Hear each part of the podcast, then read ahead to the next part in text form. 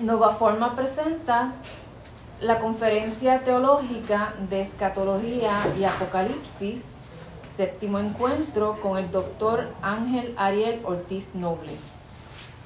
Muy buenas tardes, hermanas y hermanos. Nos encontramos convocados en este espacio de Mesa Fraterna de las Ideas eh, para compartir inquietudes en relación a la exégesis y la hermenéutica de uno de los libros más complejos y más abstrusos de lectura y desmenuzamiento dentro de todo el canon de los libros antiguos, siempre como parte de la iniciativa de diálogo interconfesional e intercultural que tiene este, trata de promover este espacio de trabajo, partimos de tres premisas fundamentales que rigen la totalidad del proyecto cultural y psicoespiritual de Nova Forma. Y la primera es que todo lo sabemos entre todos.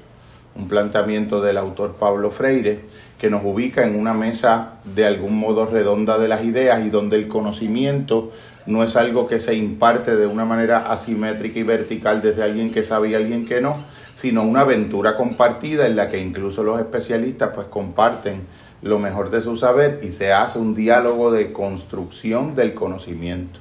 Un diálogo incluso desde el silencio, porque como hemos planteado en otros momentos, el silencio puede ser un estado de apertura muy elocuente y puede ser una experiencia de disposición al diálogo y participativa. También llevamos el planteamiento de Leonardo Boff que plantea que nadie es tan rico como para que no pueda recibir algo de alguien, ni nadie es tan pobre como para que no pueda darle algo a alguien. Nos colocamos nuevamente en un espacio homogéneo de simetría. Y también el díptico, que para mí es la síntesis magistral de la cognición de la motivación y del aprendizaje humano del poeta Goethe que logra en la síntesis de este gran díptico en poesía llevar el planteamiento de que si tratas a los demás como lo que son, los haces ser más de eso que son, pero si tratas a los demás como si ya fueran lo que podrían llegar a ser, los hace ser más lo que deberían ser. En ese sentido, pues hay planteamientos hasta del sacerdote jesuita Antonio de Melo que decía que la experiencia del amor era tan maravillosa porque a, diferencia de la experiencia socrática, pero un poco más, no solo lograba sacar del interior del ser humano lo que le era intrínseco al ser humano de sí mismo, de su naturaleza con la que se había desconectado, sino que podía incluso hacer que llegara a ver en el interior y en el centro del ser humano lo que no le preexistía con anterioridad a lo que la mirada del amor, la mirada fundamentalmente de la incondicionalidad del agape cristiano, podía lograr hacer en la experiencia del de, amor. También quería, en relación a lo que es uno de los grandes retos ya a un nivel conceptual, filosófico y teológico, es poder entender cuando nos estamos adentrando en trabajos y en cuerpos lingüísticos y textuales en donde abunda y permea y el centro de la experiencia es el símbolo. Un símbolo no es un concepto, un símbolo no es una metáfora, un símbolo no es una alegoría, es una fundación de la literalidad, de un campo de sentido y en nuestra experiencia eh, semántica de la experiencia de estos textos es un elemento revelado y recibido. En ese sentido, pues es una de las grandes luchas que tenemos las personas que tratamos de, eh, en este momento histórico, tratar de esclarecer la naturaleza específica de lo que se trata, el elemento eh, humanístico de poder establecer el valor de los textos sagrados, que se pueda entender la diferencia cuando se está trabajando un tipo de de planteamientos que no pueden lograr una reducción conceptual de lo que están queriendo o pretendiendo decir en el lenguaje, porque siempre el lenguaje es sumamente precario, sumamente aproximativo y de continuo pues nos traiciona y por eso van a ver la manera en que magistralmente el ponente de hoy pues va buscando ese esclarecimiento y ese desmenuzamiento minucioso de todos y cada uno de los símbolos y del entramado eh, conceptual de símbolos que están eh, ocurriendo ahí. También quería eh, leer un, un, pequeño poema que me parece que puede abrir un poco este, este espacio que de por sí es una aventura de la poesía en función de la revelación.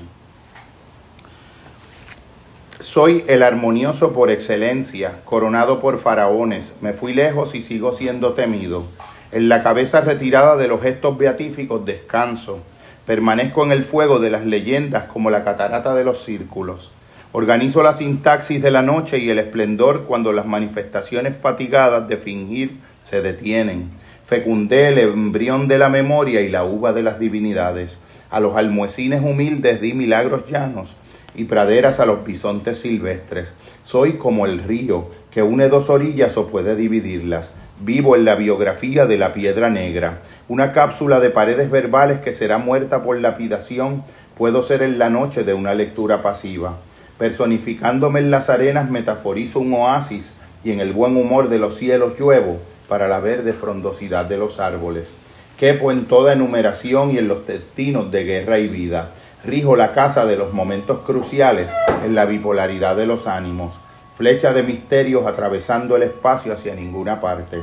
Un planeta Sol soy con los ciclos lunares incluidos y sus órbitas, la capacidad de quienes todavía sonríen al asombrarse, lo que no saben los creyentes de iglesia que soy héroe sin aventura. Abarco las conjugaciones del modo subjuntivo levantando una pirámide, en la hormiga que sueña con ser abeja y en el gato que envidia al anfibio, intención del amor desde las células, sed del paraíso entre hebras de deseo, hallazgo fértil en el cómputo de una herencia escondida en una hélice química, el que vestido de hombre admira a Cristo a pesar de mucho intentar lo contrario.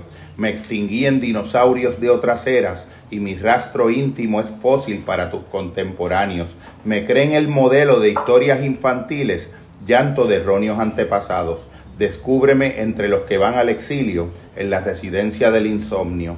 Amo lo que es distinto desde mi atelier en la cúspide. Todos los autores virtuales no me superan en delirios. Cada petencia de inmortalidad simbólica muevo como mareas de océano. Voy diluyendo fronteras imaginarias en voluntario cautiverio hacia formas. Acontece el cansancio del viaje al final y dispenso garantías de una invisible misericordia. Al reinar el silencio de cada noche, apago lámparas y enciendo duendes. Les permito la serenidad laboriosa de trabajar como si un destino fuera posible. Cualquier cosa efímera me plagia los misterios. En la sangre de Dios, otro y poético. Ayer fui, luego seré, ahora soy. Fluyo escondido entre tus manos, acariciando los signos que tú has parecido escribir. En el fondo más radical de todo lo que existe, soy tú mismo el misterio de, ese, de esa profundidad del uno más uno mismo que uno al centro de uno mismo, que para nosotros es la revelación del Cristo. Los dejo con ustedes al doctor Ángel Ariel Ortiz Noble. Gracias. Muy buenas tardes a todos, que Dios les bendiga. Como acostumbro, vamos a hacer una oración para comenzar este, mi participación, toda vez que voy a hablar sobre el texto sagrado cuyo autor es Dios, el Espíritu Santo. Por lo tanto, nada mejor que empezar hablando con su autor, con Dios, porque lo que vamos a, seguir compartiendo tiene que ver precisamente con revelación divina. Así que oremos. Padre, te doy gracias en esta hora por la linda oportunidad que nos das a todos de estar en este espacio hablando sobre tu palabra, que es buena, es eficaz, es iluminadora y atiende áreas de nuestra vida que no pueden atender otros textos, los textos humanos, los textos producidos por la mente humana, no pueden llegar donde llega tu palabra que es espíritu. Tu Hijo amado dijo, la carne para nada aprovecha, el espíritu es el que da vida. La palabra que yo os he hablado es espíritu y es vida. También dice el apóstol que la palabra tuya es viva y eficaz, capaz de penetrar lo más profundo del ser humano y llegar al alma y discierne los pensamientos y las intenciones del corazón. Te pido entonces que esa palabra, Señor, que compartiremos, haga eso, que llegue a nuestras mentes y las ilumine, pero que más allá de la mente llegue al corazón, que es el asiento de nuestras pasiones y pensamientos, para que desde allí tú obres y hagas eh, en nosotros los cambios medulares eh, importantes que quieres hacer. Te pido que me ayudes a compartir, te pido que ayudes a mis amigos a entender y que juntos, como decía Jorge, podamos aprender en este espacio. Te lo pido en el nombre glorioso de Jesús, tu Hijo amado y nuestro Salvador, quien dio su vida y derramó su sangre preciosa como ofrenda y precio por nuestros pecados. En el nombre suyo. Amén. Muy bien. Veo algunas caritas nuevas. Eh, llevamos ya eh, casi un año, ¿verdad, José? Sí, casi un año. Y hemos ya eh, tocado seis capítulos del libro de Apocalipsis. Y usted diría, wow, seis, un año y solamente seis capítulos. es que esto pues hay que comérselo poco a poco, como un buen steak, ¿verdad? Que usted lo pica, lo degusta y luego pica el otro cantito. Pues así hay que degustar la palabra de Dios y particularmente un libro como el Apocalipsis, que como dijo Jorge en la introducción, pues hay símbolos, hay tipos, hay eh, lenguaje del Antiguo Testamento y demás. Quiero siempre indicar cuando empiezo que esta eh, exposición la hago desde el punto de vista de, lo que soy, un ministro evangélico. Yo podría haber tomado cursos de doctorado, etcétera, etcétera, haberme recibido como doctor en teología, pero eso, más allá eh, que una preparación académica, pues e, es, yo lo quiero llevar como, como, una, como un compartir la palabra de Dios lo más sencillo posible, para que todos podamos entender, podamos interactuar este, en la experiencia. El capítulo 6 de, la, de Apocalipsis eh, nos habla de, unos sellos que fueron siendo eh, quitados de un rollo, de un rollo, de un libro. Ya habíamos visto que ese rollo es el rollo que contiene, o el libro que contiene, o el pergamino que contiene los acontecimientos del fin. Solamente había una persona digna para remover esos sellos y ese, esa persona digna es Jesús, el Hijo de Dios, porque Él fue el Cordero de Dios inmolado, o sea, sacrificado por los pecados de la humanidad y eso lo hace digno. Es el único capaz, el que tiene el privilegio de develar el fin de la historia, porque al fin y al cabo, Él la comenzó, por ser el verbo de Dios. Así que habíamos visto rapidito, los primeros cuatro sellos tenían que ver con la era eh, militarista en la que eh, estamos viviendo desde los primeros siglos de la era cristiana y las consecuencias de, ese militarismo, que era muerte, hambre, desolación, enfermedad, eh, carencia económica, etcétera, etcétera. Luego el quinto sello nos presenta la realidad de que durante esta época y como consecuencia de los poderes adversos a la iglesia, hay gente que ha dado su vida por el Evangelio, los mártires. Entonces nos presenta un cuadro de aquellos mártires cuya sangre está clamando por justicia. Y esa justicia la vamos a ir viendo poco a poco. Ya cuando entremos en los capítulos 8 en adelante. El sexto sello nos presenta un cuadro proléptico o anticipado de lo que será el fin del mundo. Y esa porción de la escritura la que voy a leer ahora, porque eh, la, la, tomo como una transición para continuar con el capítulo 7, el 8, etc. El texto se encuentra en Apocalipsis capítulo 6, versos del 12 al 16, el sexto sello. Miré cuando abrió el sexto sello, y he aquí hubo un gran terremoto, y el sol se puso negro como tela de silicio, y la luna se volvió toda como sangre, y las estrellas del cielo cayeron sobre la tierra, como la higuera deja caer sus higos cuando es sacudida por un fuerte viento.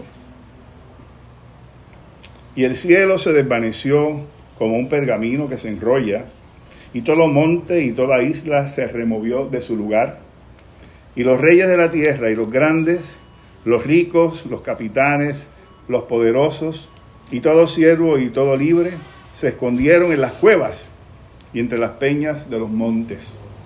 Y decían a los montes y a las peñas, cae sobre nosotros y escondednos del rostro de aquel que está sentado sobre el trono y de la ira del cordero, porque el gran día de su ira ha llegado y quién podrá sostenerse en pie. Estos dos últimos textos son fundamentales para entender este texto. Y decía a los, a los montes y a las peñas, cae sobre nosotros y escondernos del rostro de aquel que está sentado sobre, sobre el trono y de la ira del cordero, porque el gran día de su ira ha llegado y quién podrá sostenerse en pie. Así que Juan lo que está planteando en este momento, una vez se abre el sexto sello, él ve en visión, como dije de una manera anticipada, el día del juicio, cuando de, una manera simbólica nos presenta las estrellas cayendo del cielo, el cielo enrollándose como un pergamino, eh, eh, la tierra conmoviéndose. Son expresiones que siempre se usaban en el Antiguo Testamento para eh, identificar una visitación divina, principalmente en juicio. ¿Ok? Y eso es lo que ve Juan, el juicio de Dios. Y es tan solemne y tan sobrecogedor que los poderosos y los grandes de la tierra, eh, que siempre han pretendido tener el sartén por el mango, ¿no? los, los mandamás de la tierra, tiemblan ante la presencia de aquel que los va a juzgar, al punto de que se esconden en las cuevas eh, y piden morir, pero no pueden, ante la presencia del que está sentado en el trono, que es el, el Padre Celestial, y del Cordero, que es el Hijo. Así que esa es la estampa que nos está presentando Juan aquí.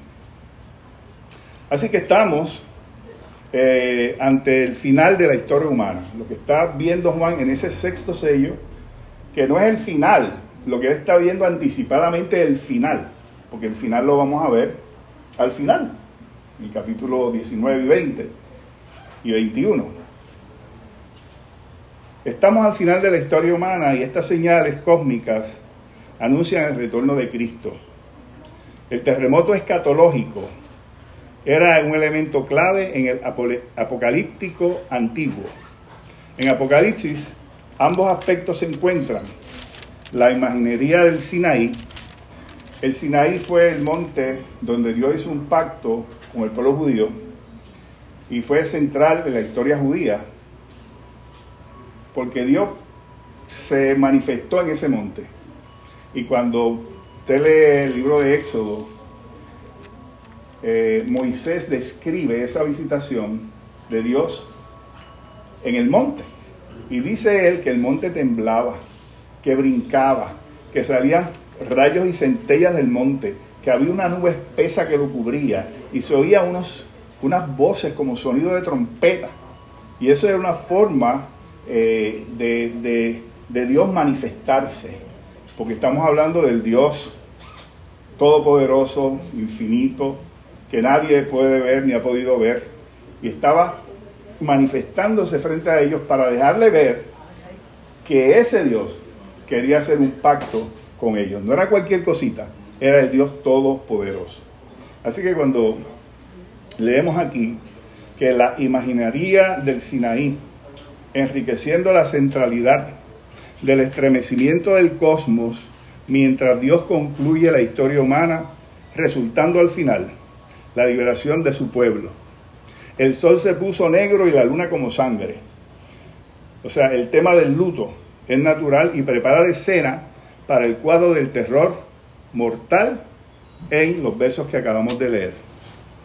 La luna como sangre es una imagen de juicio terrible. Y el cielo fue apartado como un pergamino. Es decir, el cielo no puede contener la llegada de aquel que es precisamente el creador del cielo tiene que apartarse para darle entrada a Él que viene. Eh, no puede haber una mejor imagen para representar el fin del mundo que esta.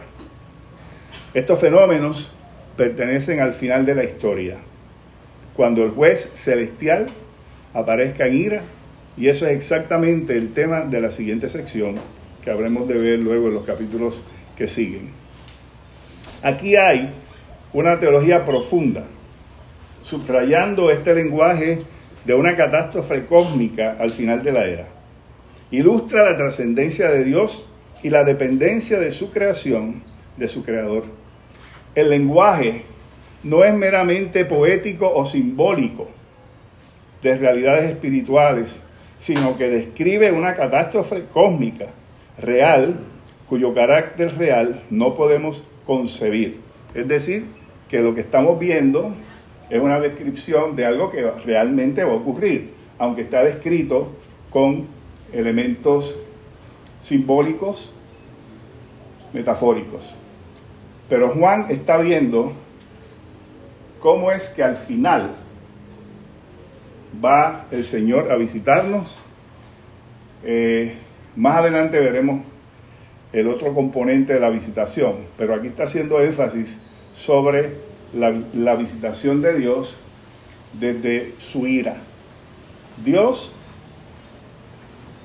ejecuta su juicio y derrama su ira, que es perfecta, santa y justa, sobre los pueblos y las personas que le han negado, que le rechazan y no quieren creer en él.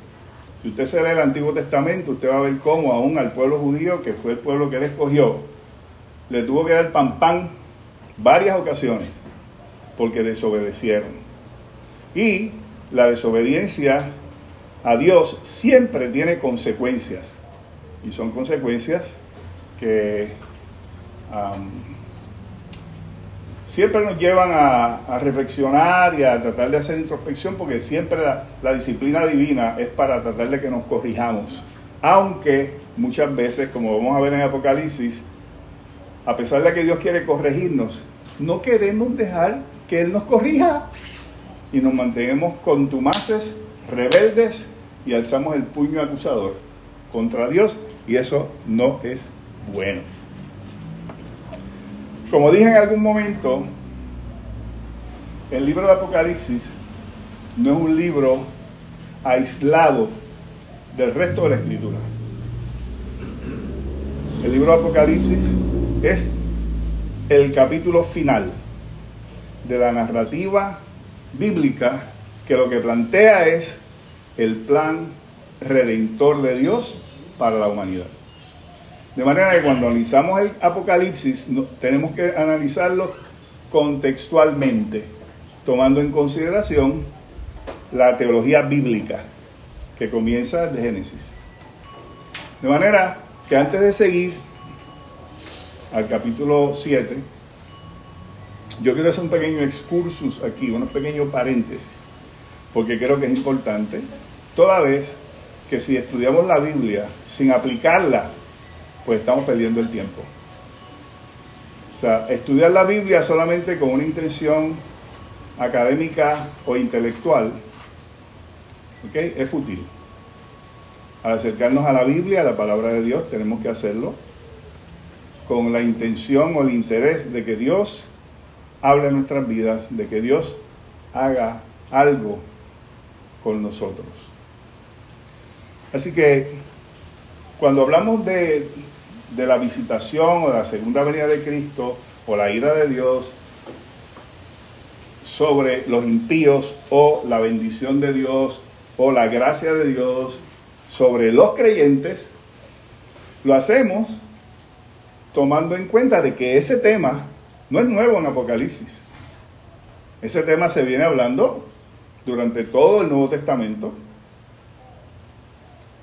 y también se tocó en el Antiguo Testamento con las profecías de Daniel, de Zacarías, de Isaías, etc.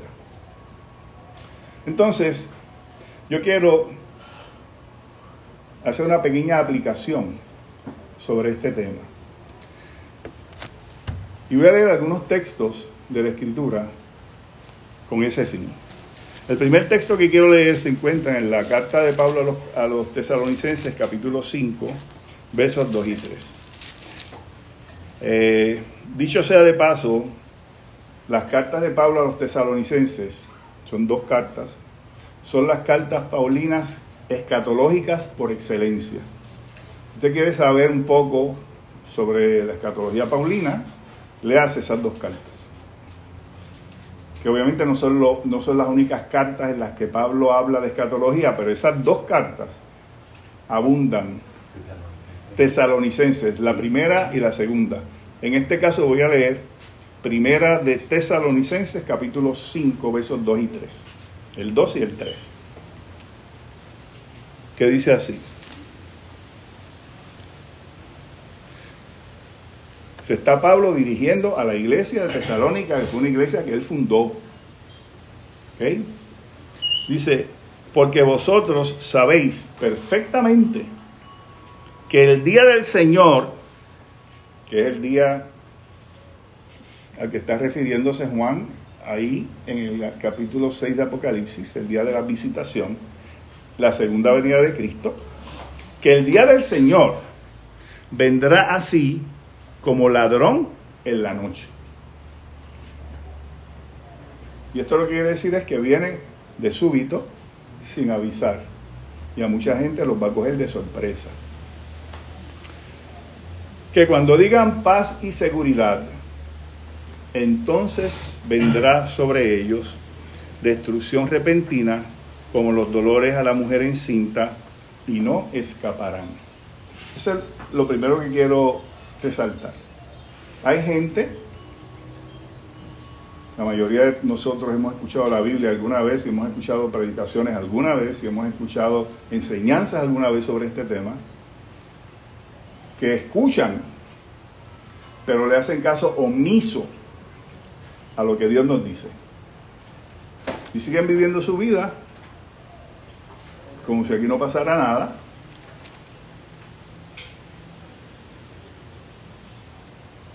sin tomar en consideración esas realidades. Así que a mucha gente, cuando el Señor Jesucristo venga, los va a encontrar así, todo está bien.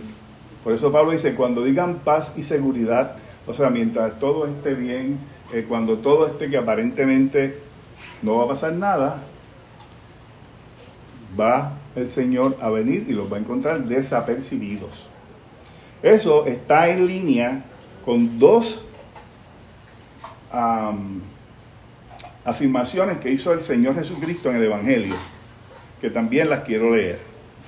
La primera se encuentra en el Evangelio de Mateo, capítulo 16, versos 1 y 3, que dice de la siguiente manera.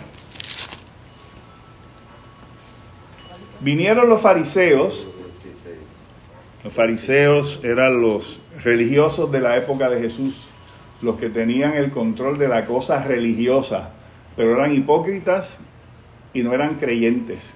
Rechazaron a Jesús y fueron los que incitaron a la turba y convencieron a Roma de que crucificara a Jesucristo. Los fariseos y los saduceos, esas eran las dos religiones principales en la época de Jesús, Vinieron los fariseos y saduceos para tentarle y le pidieron que le mostrase una señal del cielo. Mas él, respondiendo, dijo, cuando anochece, decís buen tiempo, porque el cielo tiene arreboles. Y por la mañana, hoy habrá tempestad, porque tiene arreboles el cielo nublado. Hipócritas que sabéis distinguir el aspecto del cielo, más las señales de los tiempos, no podéis. O sea, el Señor Jesucristo dice, ustedes saben cuándo viene tormenta y cuándo va a llover y todo, porque hay unas señales. Sin embargo, las señales de los tiempos, que en ese momento, en ese momento, ellos tenían que tener la capacidad de identificar quién era Él basado en las señales que él hacía, en las predicaciones que él, que él eh, él daba la enseñanza que él proyectaba en los milagros, todo eso. De hecho, uno de los fariseos, llamado Nicodemo, fue a él de noche y se entrevistó en privado. Nicodemo era miembro del Sanedrín, que era el cuerpo gobernante de, de los judíos en esa sociedad. Y era gente prestigiosa, conocedora del Antiguo Testamento de la Biblia hebrea. Y él dijo, sabemos que has venido de Dios, porque nadie puede hacer las cosas que tú haces si Dios no está con él. Eso fue Nicodemo y dijo, sabemos. Quiere decir que el resto de Sanedrín lo sabía, pero el único que entendió la señal de los tiempos fue Nicodemo. Y se entrevistó con Jesús y Nicodemo se convirtió. Porque al final, cuando Cristo es crucificado, él y José de Arimatea van donde Pilato y le pidieron el cuerpo del Señor para enterrarlo. Quiere decir que Nicodemo fue uno de los que vio las señales de los tiempos y creyó. De la misma manera, hoy estamos viendo señales, estamos siendo testigos de situaciones que nos tienen que llamar la atención. No es business as usual. Lo que está pasando en el mundo no es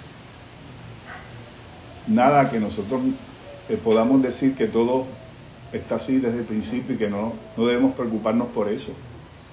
Tenemos que tener nuestras orejitas, nuestros radares eh, activos y tenemos que ver qué está ocurriendo en el mundo y tenemos que coger la Biblia y decir, mira, las profecías eh, nos indican que van a pasar una serie de cosas y creo que lo que está pasando se asemeja a esas profecías que están, que están escritas aquí. Las señales de los tiempos. Y no necesariamente me refiero a, algunas guerras o algunas situaciones aisladas, sino estoy hablando de cosas que están afectando la comunidad universal, la comunidad mundial.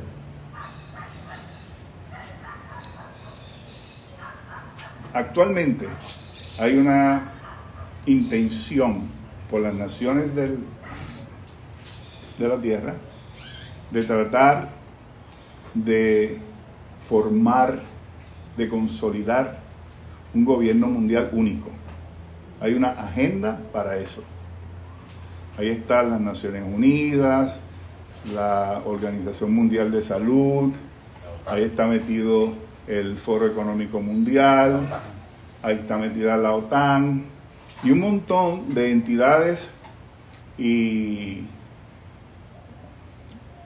instituciones económicas prácticamente que están forzando eso. Claro, eso en los medios noticiosos aquí no se cubre. Hay que ir a otro sitio a buscar esa información. Porque los medios oficialistas no lo traen.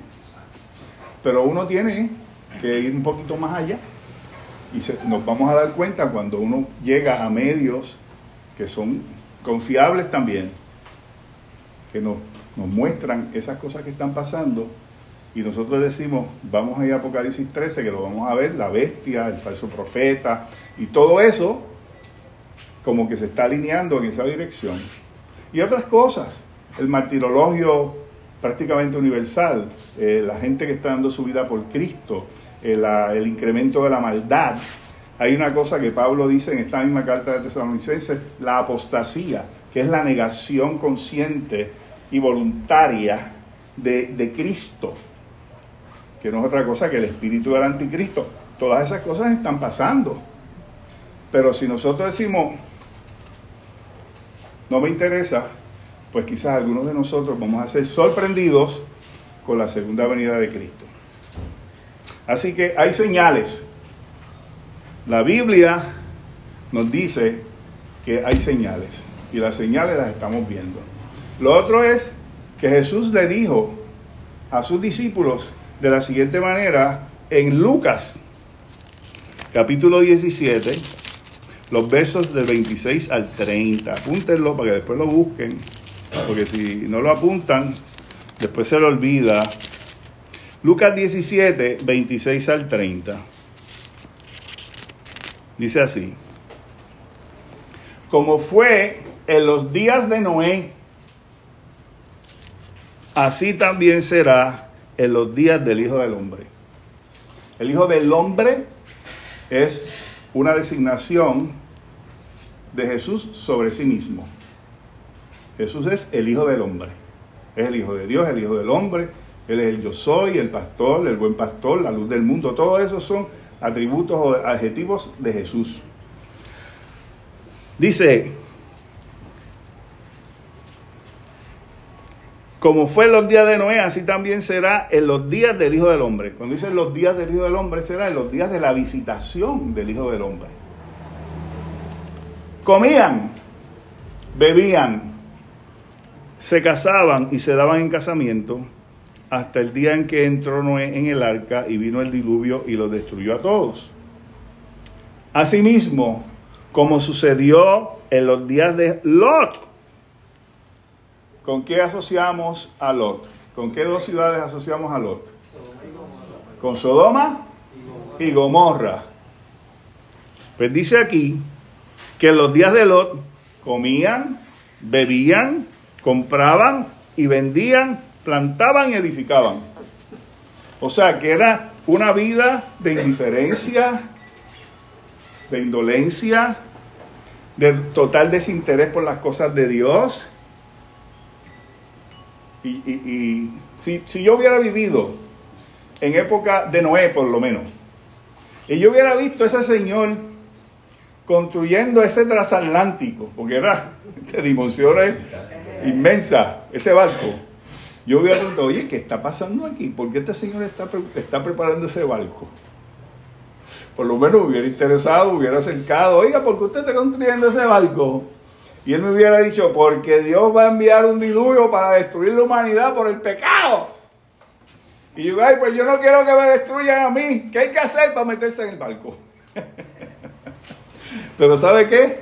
Ni una sola persona se acercó a Noé. Solamente se salvaron Noé, su esposa, sus tres hijos y las tres nueras de Noé. Ocho personas. El resto de la humanidad se perdió. No quisieron. ¿Sabe cuánto tiempo le tomó hacer Noé, eh, eh, eh, el arca a Noé? Alrededor de 100 años. O sea que estuvo 100 años claveteando, trayendo madera, formando el arca. Señales, estaban ahí, pero no creyeron. También Lot, que es otra historia. Así que cuando el Señor dice que estaban haciendo todo su rutina, su vida diaria normal, sin interesarse por las cosas de Dios, sin hacer caso a las cosas de Dios, sin atender los llamados de Dios, pues esa gente obviamente los va a coger de sorpresa porque no están esperando al Señor. Los únicos que estamos esperando al Señor son los que creemos en la Biblia, que, que creemos que Él dijo que iba a venir y nosotros creemos que Él va a venir. Pero el que no, el que no cree eso, va a seguir viviendo su vida de consumismo, de diversión, de entretenimiento, de trabajo, de inversiones, todo eso. Tú sabes, business as usual. Y no quieren oír el llamado de Dios. En Apocalipsis 9:20 nos dice algo que nos debe hacer pensar. Esto tiene que ver con Apocalipsis, ¿ah? ¿Qué?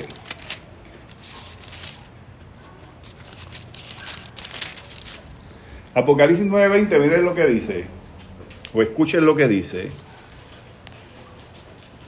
Y los otros hombres que no fueron muertos con estas plagas, porque durante las plagas y los juicios va a, va a morir gente, ni aún así se arrepintieron de las obras de sus manos, ni dejaron de adorar a los demonios y a las imágenes de oro, de plata, de bronce, de piedra y de madera, las cuales no pueden ver, ni oír, ni andar. Así que es un caso triste. Y no se arrepintieron de sus homicidios, ni de su hechicería, ni de su fornicación, ni de sus furtos. Porque los juicios de Dios sobre el mundo tienen un propósito redentor. Dios quiere despertarnos. Cuando, cuando vemos lo que está pasando, uno dice, wow, espérate, ¿qué estará pasando? Eso no nos despierta, nos debería despertar. Cuando vemos lo que está pasando en Turquía, en Siria, en Ucrania, cómo se está recomponiendo la geopolítica, cómo están las naciones, Rusia, Estados Unidos, China, los grandes poderes de la tierra, reconformándose. Todo eso nos tiene que poner a pensar.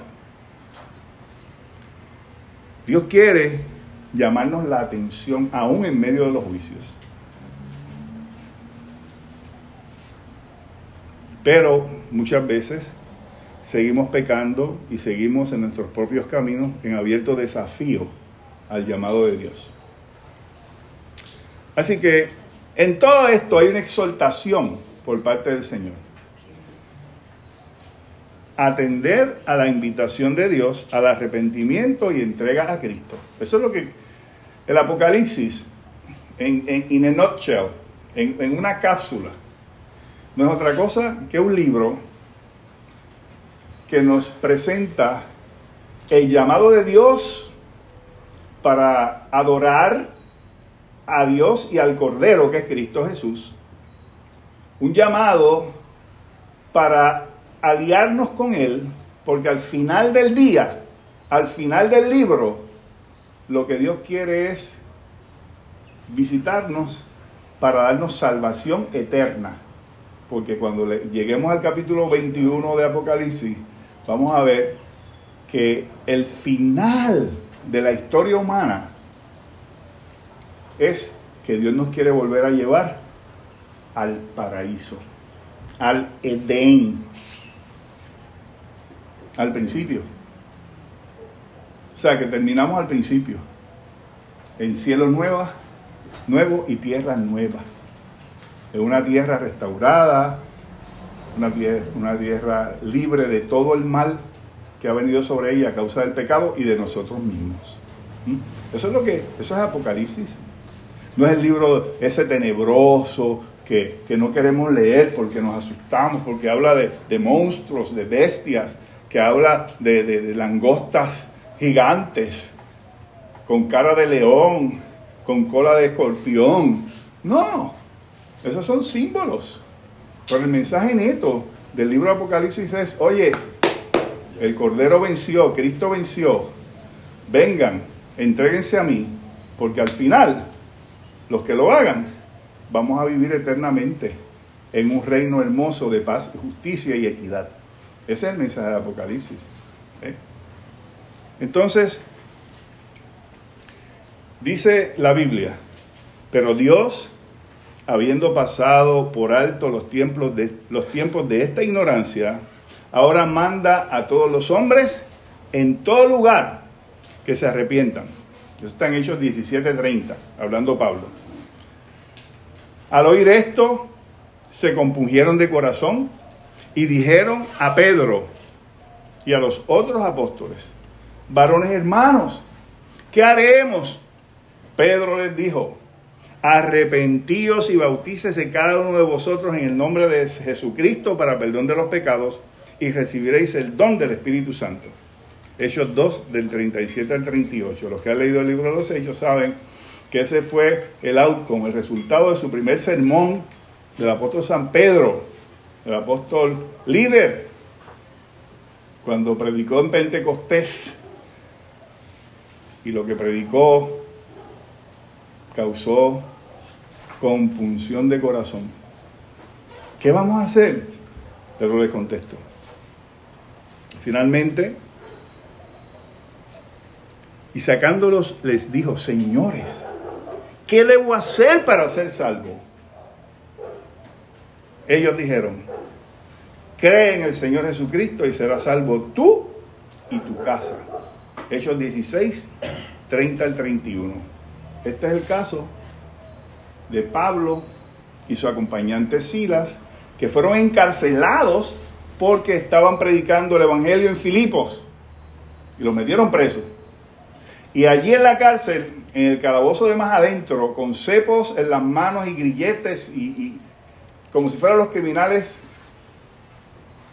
peores de los presos que estaban allí, empezaron a cantar y a orar y a alabar a Dios a las 12 de la noche. Y en medio de su cántico y su adoración, Dios se metió allí, tembló la, cárcel, tembló eh, el edificio, las cadenas se le cayeron, los cepos se le cayeron, las puertas de la cárcel se abrió y el carcelero, cuando despertó que estaba dormido, vio que las puertas de la cárcel se habían abierto y se iba a matar. Porque en aquella época la política oficial penal era que si a ti se te escapaba un preso, tú tenías que pagar con tu vida la vida del preso. Y cuando Pablo, que estaba allí, vio que el carcelero iba a matarse, le dijo, no, todos estamos aquí, nadie se ha ido. Y entonces el carcelero hizo, y salió corriendo. Fue, fue donde Pablo y cayó de rodillas. ¿Qué tengo que hacer para ser salvo? Cualquiera, yo lo hubiera hecho también. y Pablo le contestó eso. Cree en el Señor Jesucristo y serás salvo tú y tu casa. Así que ustedes van a notar que la Biblia siempre Dios nos está llamando al arrepentimiento nos está llevando a que nos acerquemos porque Dios sabe más que tú y más que yo y sabe que eso es lo mejor, ese es el estado ideal del ser humano. La, la experiencia suprema del hombre es la experiencia de conocer a Dios y dejar que Él nos conozca. Así que este excursus, este paréntesis, lo quise traer porque es importante saber que el propósito del libro no está desconectado del propósito de los otros libros de la Biblia ni del plan de Dios. Es el mismo. Es toda una narrativa que va fluyendo desde el Antiguo Testamento hasta el final del libro sacro, que es la Biblia, con el libro de Apocalipsis. ¿Está claro eso está ahí? ¿Alguna pregunta? Muy bien. Vamos entonces a entrar al capítulo 7. Y en el capítulo 7 vamos a ver que va a haber un paréntesis entre el sexto sello y el séptimo sello. Todavía no se ha abierto el séptimo sello. Todavía el libro no se ha abierto completo. Porque recuerden que es un, es, es un pergamino está sellado. Se han removido seis sellos, pero falta uno, por lo tanto el pergamino no se puede abrir todavía. Falta el séptimo. ¿Pudieras explicar el detalle para beneficio de quienes no entiendan la parte material de lo que es el sello, el pergamino, lo que era abrir, lo que lo habías explicado en otros momentos, pero hay personas que no, no estaban. Sí. Juan, en el capítulo 5, ve una visión Dios le muestra una visión en donde él ve a el trono del Padre Celestial y ve eh, un montón de ángeles allí adorando y todo esto, y ve que hay un, el, Dios tiene un pergamino, un pergamino, un rollo, ¿verdad? Que antes no habían, los libros no eran como estos, ¿verdad? Era, eran no, papiros, unos rollos, y se sellaban cuando se quería preservar su contenido íntegro. Y Dios tenía ese rollo en su mano. Y Juan, el apóstol, empezó a llorar. Empezó a llorar. Porque Juan sabía que ese libro contenía el, el, el final ¿no? Contenía información importante para la iglesia. Y entonces uno de los ancianos, le pregunta, eh, ¿quién puede abrir ese rollo? ¿Quién es digno? Porque nadie era digno. Entonces, uno de los ángeles le dice, bueno, el cordero, el león de la tribu de Judá, que eh, es digno de abrir el libro, refiriéndose a Jesús. Cuando él mira, él no ve un león, ve un cordero como inmolado. Es decir, que Cristo tuvo la victoria como un león, pero lo hizo en virtud de su sacrificio en la cruz del Calvario. Así que Juan entonces ve que el Padre le entrega al Hijo ese rollo y hay una, eh, eh, una experiencia de adoración, eh, de una exaltación tremenda por, por, la obra que hizo Cristo en la cruz. Todos se, se, se, tiran de rodillas a adorar al Cordero porque es digno de abrir el libro. Entonces, el Cordero, que es Cristo, comienza a remover los sellos. Los sellos eran unos sellos de cera, recuerden, lo han visto en las películas, que eh, derriten un poco de cera sobre el borde de, ah, digamos, el paquete o el contenido o el sobre y lo sellan con la cera derretida, le ponen un sello, una, una sortija o una estampa y entonces eso queda sellado. Eran siete sellos de esa naturaleza. Así que ese, esos eran los sellos. Y el libro contiene los eventos del fin, los eventos del escatón, del final de la era, de esta historia, de la historia del ser humano. Hasta ahí, pues eso es lo que tiene que ver con los sellos y con el libro, etcétera, etcétera. Habíamos visto ya seis sellos, falta el séptimo. Pero antes de que se abra el séptimo, hay un paréntesis, porque e, era importante que hubiese ese paréntesis, porque ya del, del capítulo 7 o el capítulo 8 en adelante es que vamos a ver el derramamiento de los juicios de Dios y vamos a ir viendo en forma, eh, digamos, vertiginosa, ¿no? Cómo se van dando esos eventos. Hasta ahora solamente Juan ha visto cosas anticipadas, ¿verdad? Pero todavía no se ha abierto el libro, por lo tanto Juan no está viendo todo lo que va a pasar al final, en más detalles.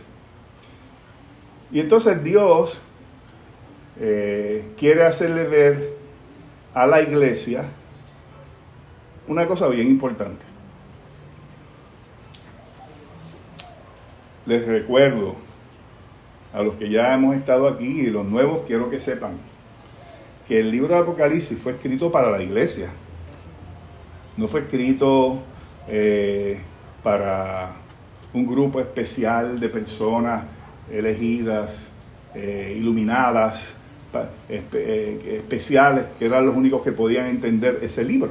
No, como todos los otros libros, el libro de Apocalipsis fue escrito para la iglesia.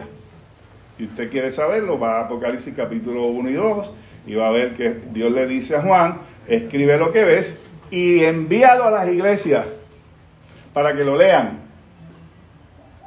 Y decía, bienaventurado el que lee y escucha lo que está escrito en este libro. Así que fueron, y fueron para iglesias históricas que están también indicadas en el capítulo 2 del libro de Apocalipsis. Obviamente, como toda palabra de Dios, el libro de Apocalipsis también tiene palabra de Dios para nosotros. Porque si no, no tuviéramos Biblia hoy ni la estuviéramos predicando. Así que la palabra de Dios siempre tiene, es efectiva y tiene, y tiene mensaje para la iglesia de todos los tiempos. Pero históricamente, en el contexto histórico y cultural, fue escrita para la iglesia de Asia Menor. Y todo lo que Juan ve fue escrito. Y este libro completito fue circulado entre esas iglesias, desde Éfeso hasta Esmirna, y fue leído. Quiere decir que si retrotraemos lo que estamos diciendo, nos ubicamos con, esas iglesias que escucharon lo que está escrito en ese libro. Es decir, que todo lo que dice, todo lo que dio Juan, todo lo que escribió Juan, aquellas iglesias lo escucharon, porque fue leído, fue leído todo. Entonces, esa iglesia, esas iglesias, que eran siete en este particular eh, eh, área, en esa área en particular, eran iglesias que estaban sufriendo, que estaban eh, sometidas a mucha presión política, económica, social, porque eran creyentes. Y los creyentes, los cristianos, siempre han vivido en contracultura. Lo que eso quiere decir es, hermano, que siempre los cristianos, los que hemos creído en la palabra de Dios, vivimos de acuerdo a los valores del reino de Dios. En un mundo cuyos valores no son los valores del reino de Dios. Eso se llama contracultura. Y hay épocas en que los valores del mundo se ponen en, confabulación contra la iglesia y atacan la iglesia. En unos momentos más que en otros, pero en ese momento la iglesia estaba siendo acosada, en momentos por Roma, en momentos por la religión judía, en momentos por la misma sociedad pagana, politeísta. Y lo que Dios le quiere decir a esa iglesia y nos dice a la iglesia de hoy, a la de hoy, a la, que tú y yo pertenecemos, a la iglesia, los creyentes, es que en medio de la crisis, de la persecución, en medio de, la posibilidad del martirologio, Dios está con nosotros. Y Dios nos va a librar de la ira, de su ira. Ningún creyente es objeto de la ira de Dios, ninguno. Todos seremos salvos de la ira. Cuando Cristo venga, Él no va a derramar ira sobre nosotros, sino bendición, nos va a rescatar. La ira de Dios solamente está sobre los hijos de desobediencia, los que no quieren a Cristo ni quieren arrepentirse. ¿Ok?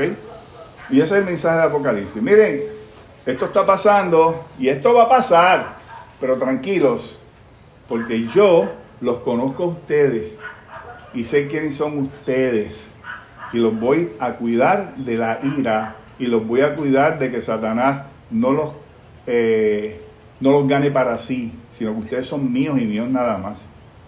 Ese es el mensaje de, de Apocalipsis. Y entonces el capítulo 7 lo que plantea es el famoso capítulo de la marca, del sello de Dios sobre su iglesia.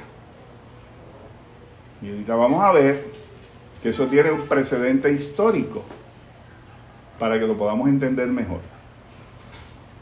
Así que se abre un paréntesis entre el sexto y séptimo sello con una intención teológica vital. La seguridad de que en medio de los eventos cataclísmicos de la historia en los cuales vive la iglesia, Dios la protege y la cuida.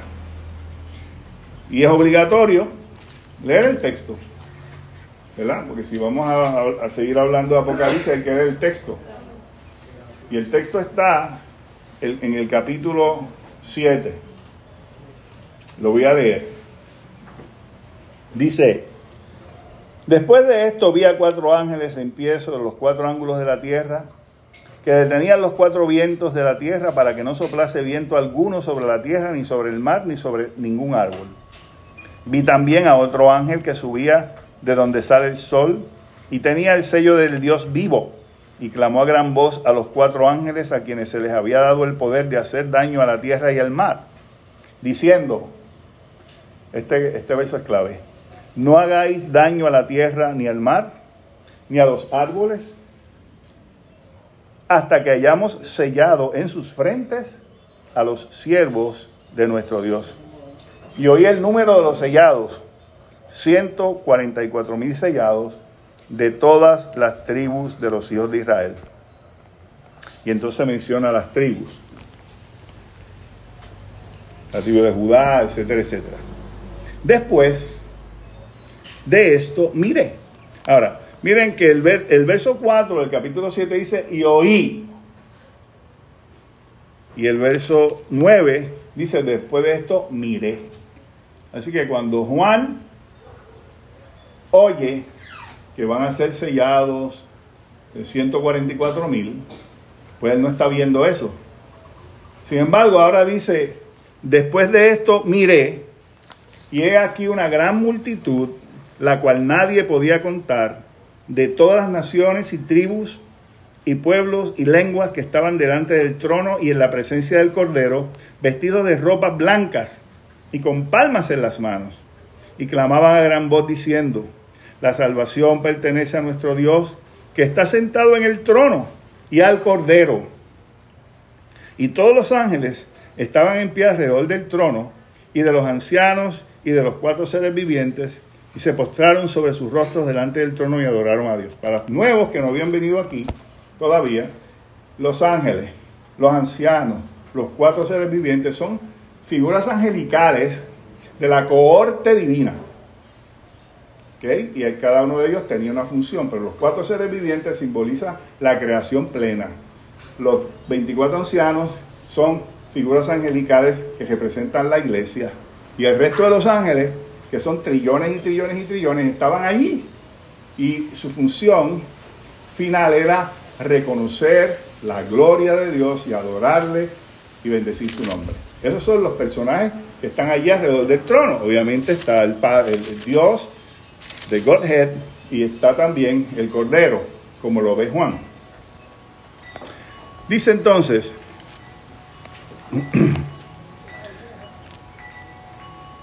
y todos los ángeles estaban en pie alrededor del trono y de los ancianos y de los cuatro seres vivientes y se postraron sobre sus rostros delante del trono y adoraron a Dios, diciendo, amén la bendición y la gloria y la sabiduría y la acción de gracias y la honra y el poder y la fortaleza sean a nuestro Dios por los siglos de los siglos. Amén.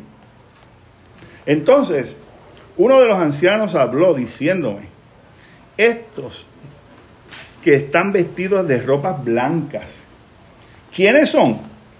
¿Y de dónde han venido? Y yo le dije, Señor, tú lo sabes.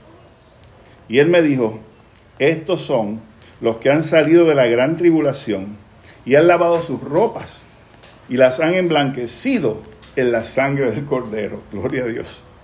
Por esto están delante del trono de Dios y le sirven día y noche en su templo, y el que está sentado sobre el trono extenderá su tabernáculo sobre ellos, y ya no tendrán hambre ni sed, y el sol no caerá más sobre ellos, ni calor alguno, porque el Cordero que está en medio del trono los pastoreará y los guiará a fuentes de aguas de vida, y Dios enjugará toda lágrima de los ojos de ellos. Y si esto fuera una iglesia, yo diría, ¿cuántos dicen amén? y mucha gente diría, amén. Porque es una, es una, es una estampa extraordinaria sobre el, el fin, dónde estaremos, cuál será el fin de la iglesia, dónde aparecerá la iglesia, pues al final es una experiencia gloriosa, como dice ahí. Bueno, vamos a ir entonces picando el, el filete poco a poco. Lo primero que oye Juan es que Dios le dice a los ángeles ejecutores de la ira, los que van a ¿verdad? encargarse de, comenzar a derramar su ira, que en primer lugar eh, la van a derramar sobre la naturaleza. O sea, la naturaleza va a comenzar afectándose y ya se está afectando, de hecho, eh, el mar, eh, los cuerpos de agua dulce, la vegetación, todo esto se va a afectar. Más de lo que se ha afectado hasta ahora. Porque cuidado que nosotros hemos hecho daño al sistema, ¿ok? Al ecosistema. Pero durante los juicios finales, eso va a incrementar.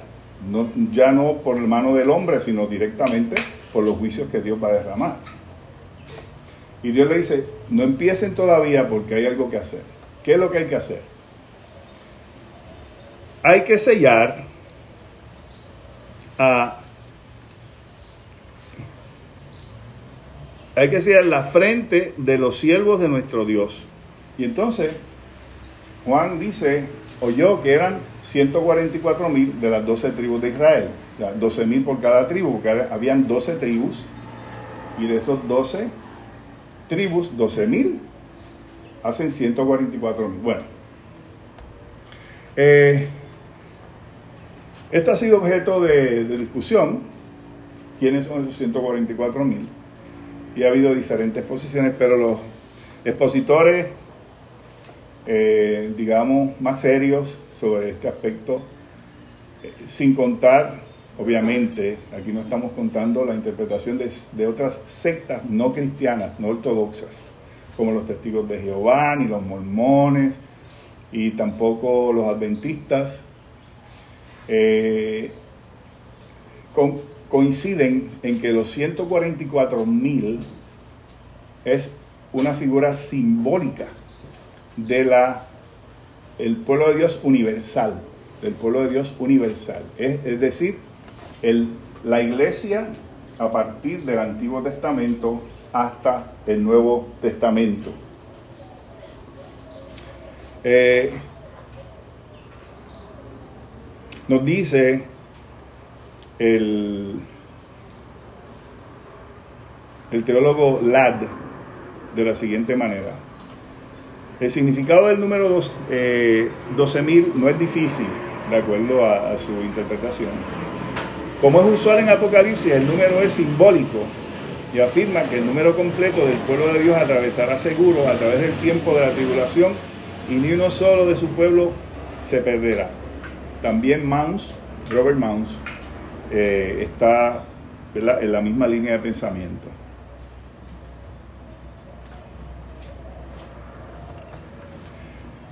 Algunos comentaristas, hay una escuela de interpretación que consideramos ortodoxa, aunque no eh, necesariamente nosotros estemos de acuerdo con ellos, ¿verdad? Algunos comentaristas interpretan el número 144.000 como una referencia literal a la nación de Israel. Sin embargo, esta interpretación complica seriamente la comprensión del libro de Apocalipsis al introducir distinciones raciales que ya no existen en el ámbito del Nuevo Testamento. Es decir, Jesucristo echó por tierra la pared que dividía a los judíos de los gentiles. Ya no hay dos pueblos, ya no hay un pueblo judío, un pueblo gentil, ahora somos un solo pueblo en Cristo Jesús. O sea que las barreras raciales y étnicas desaparecieron cuando Cristo vino y ahora somos un solo pueblo, el pueblo de Dios. Eh, tal explicación, la explicación de que son los 144 mil literales de judíos, no tiene en cuenta el hecho histórico de que 10 de las 12 tribus desaparecieron en Asiria. En el 722 antes de Cristo, el imperio asirio invadió las 10 tribus del norte, habían 10 en el norte de Israel, las 10 tribus del norte, y las eh, llevó cautivas, los exiliaron de, su tierra y se mezclaron con el resto del mundo. Y entonces Senaquerib, el rey asirio, pobló la región, esa región de Israel, de personas de otros países y de otras religiones. Y luego trajo a algunos sacerdotes judíos y demás y mezcló eso ahí, se formó un sincretismo y de ahí salen los samaritanos. Usted lea, lee el Nuevo Testamento y, lea la palabra samaritano y lea la famosa porción del Juan capítulo 4 de la mujer samaritana, que ella dice, ¿cómo tú, le dijo a Jesús, cómo tú siendo judío me pides a mí, que soy samaritana, agua porque los judíos y samaritanos no nos llevamos. Y era porque desde entonces los samaritanos no eran considerados judíos puros. Era un sincretismo, una mezcla. De manera que esas diez tribus desaparecieron, se diluyeron, pero quedaban dos tribus, las tribus de Judá y Benjamín en el sur. Pues esas tribus también fueron dispersadas en el año 587 aproximadamente antes de Cristo con la invasión de Nabucodonosor a Jerusalén con la destrucción de Jerusalén y la destrucción del templo de Salomón. Fueron llevadas cautivas, fueron dispersadas, etcétera, etcétera. Al final de 70 años regresa un pequeño grupo, pero la mayoría de, los judíos se quedaron dispersos por todo el imperio medo-persa en aquel entonces y luego se siguieron diluyendo con el resto de los imperios, el griego, el romano. Así que tratar de decir que esos 144 mil son 12 mil de cada tribu está bien difícil, porque ya no hay eh, tribus, ya no hay tribus. Además, teológicamente hablando, la Biblia nos enseña que ya eh, nosotros somos un solo pueblo. Pablo a los romanos le escribe que los que somos creyentes, los que creemos en Cristo, somos de la fe de Abraham, que es el padre de la fe, y somos los verdaderos judíos, los verdaderos israelitas, los que creemos que no es israelita el que lo es según la carne, sino el que lo es según la fe. Y también cuando Pablo le escribe a los Gálatas, se refiere a la iglesia como el Israel de Dios. De manera que Israel en el Nuevo Testamento es otra palabra para decir la iglesia. Por lo tanto, esos 144 mil sellados que están ahí no es otra cosa que el pueblo de Dios. Por eso es que cuando él escuchó que iban a ser sellados y miró, no vio 144 mil. ¿Cuántos vio? Una multitud. Una multitud que no se podía contar. Después de esto miré y aquí una gran multitud, la cual nadie podía contar, de todas las naciones, de todas las tribus y pueblos y lenguas que estaban delante de todos. No eran de los judíos, es de todo el mundo. Porque los que estudiamos la Biblia sabemos que cuando Dios hizo el pacto con Abraham, allá en el capítulo 12 de Génesis, estamos hablando de Génesis, le dijo, en tu simiente, en tu descendencia, serán benditas todas las naciones de la tierra. ¿Y qué, y y ve ahí Juan? Todas las naciones de la tierra. O sea que lo que Dios le prometió a Abraham, Juan lo estaba viendo cumplido ahí. Lo que pasa es que los judíos fue un instrumento que Dios usó para ir desenvolviendo su plan a través de la historia. Pero no era la finalidad de Dios que, que los judíos fueran exclusivamente su pueblo. De los judíos vino Cristo. Jesús fue judío, Pablo fue judío, Pedro fue judío, los doce apóstoles eran judíos, pero eso no quiere decir que ellos eran exclusivos, sino que eran un instrumento, eran un medio a través de la cual del cual iba a venir la salvación para todas las naciones. Quiere decir que el que, el que alegue que los judíos solamente, esos son el pueblo de Dios, está equivocado. Bíblicamente hablando, le podemos demostrar que no es así. Dios tiene un pueblo. Efesios lo dice, Gálatas lo dice, Romanos lo dice. Ah, que hay un grupo de judíos que se va a convertir. Claro que sí como hay un grupo de africanos que se tiene que convertir, como todavía queda un grupo de puertorriqueños que se tiene que convertir, como todavía hay americanos, nicaragüenses, ecuatorianos, españoles que se tienen que convertir. Por eso Pablo cuando escribe los capítulos 9, 10 y 11 de Romanos, dice así, que hay un remanente judío que se va a convertir. Dios no se ha olvidado de los judíos. Él dice, yo soy judío, así que no se ha olvidado de los judíos porque yo soy judío. Es decir, que todavía Dios tiene que salvar a muchos judíos, pero eso no quiere decir que es el pueblo de Dios. No, el pueblo de Dios es ese, esa gran multitud que está ahí. ¿Y cómo esa, esa gente, cómo es que está ahí? ¿Por qué está ahí?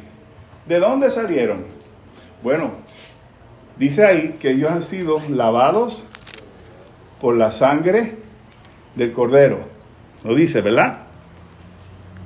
Dice que estaban vestidos de ropas blancas, etcétera, etcétera.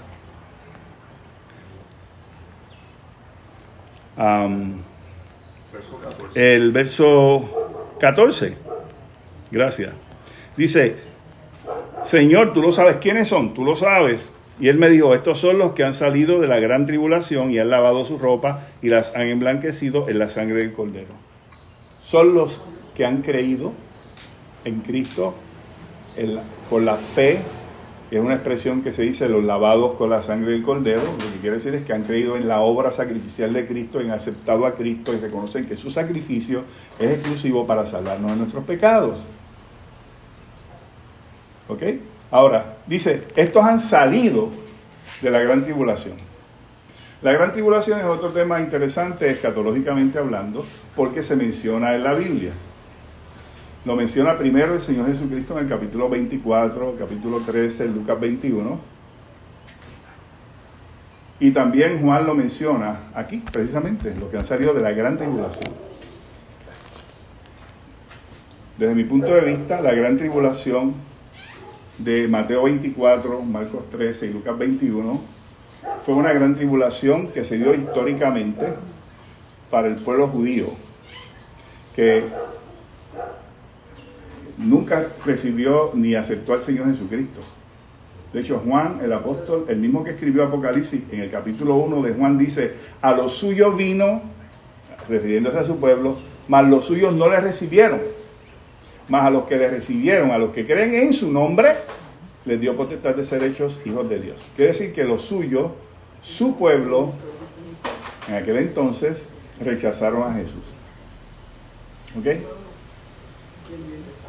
Y cuando Jesús entró triunfalmente a Jerusalén, en lo que llamamos la entrada triunfal, una semana antes de su crucifixión, luego que Jesús entró, lloró sobre Jerusalén y le dijo, Jerusalén, Jerusalén, tú que matas a los profetas y destruyes a los que te son enviados, ¿cuántas veces quise juntarte como la gallina junta a sus polluelos y no quisiste? Si al menos hoy supieras lo que significa mi presencia aquí.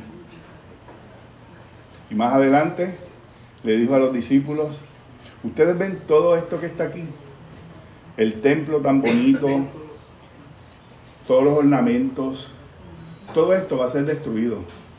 No va a haber piedra sobre piedra que no sea destruida. Y eso se cumplió literalmente en el año 70 de la era cristiana, cuando Tito, el general Tito, con las tropas romanas entró a Jerusalén y destruyó Jerusalén, el templo y todo lo que había ahí, y se termina de una vez por todas el sistema sacerdotal, sacrificial y, y litúrgico judío. Y ese evento Jesús lo denomina como una gran tribulación, como nunca ha habido ni habrá jamás. Lo que pasa es que los exégetas y los estudiosos de la Biblia creen y piensan, y yo creo eso también, que muchas veces la profecía tiene un componente histórico y un componente escatológico. Y que en este momento de la historia judía hay una superposición del tema de la gran tribulación. Uno que tiene que ver con la destrucción de Jerusalén y el templo, la gran tribulación, y está claro ahí, y yo me puedo sentar con alguien que, que, quiera verlo en detalle, en otro foro, por supuesto, ir poco a poco para que ustedes vean que eso es así. Pero... La idea de superposición era... Sí, te la explico ahora. operacionalizar. Sí, sí. Entonces, ven otro componente que es el componente escatológico, o sea, la parte del fin.